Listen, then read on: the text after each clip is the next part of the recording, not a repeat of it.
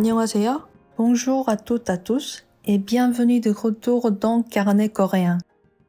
Dans notre premier épisode, nous avons découvert comment se présenter et exprimer notre nationalité en coréen. Aujourd'hui, nous allons réviser ces concepts en y intégrant notre profession.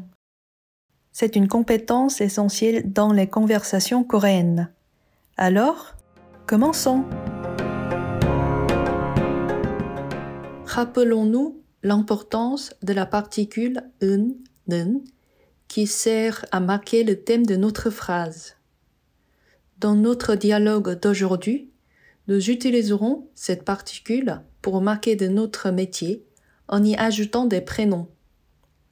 Par exemple, 마리 씨는 선생님이에요 signifie quant à Marie, elle est professeure. De cette manière, nous spécifions non seulement la profession, mais aussi la personne dont nous parlons, ce qui rend notre conversation en coréen plus claire et plus personnelle.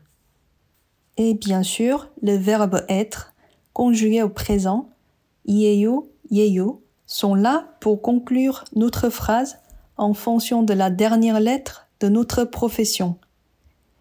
Si elle se termine par une consonne, comme 선생님, professeur, nous ajoutons i et yo.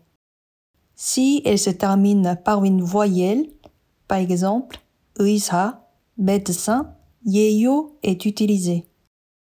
Apprenons quelques métiers courants. Médecin, 의사, enseignant, 선생님. Femme au foyer, 주부. Employé de bureau, 회사원. Étudiant, 학생. Mettons cela en pratique. Voici un échange typique. 안녕하세요. 저는 마르코예요. Bonjour, je suis Marco. 반가워요. 저는 지은이에요. Enchanté, je suis 지은. 저도 반가워요. 저는 의사예요. 지은 씨는 학생이에요? Enchanté, moi aussi. Je suis médecin. Et vous, 지은, vous êtes étudiante? 아니요. 저는 회사원이에요. Non, je suis employé de bureau.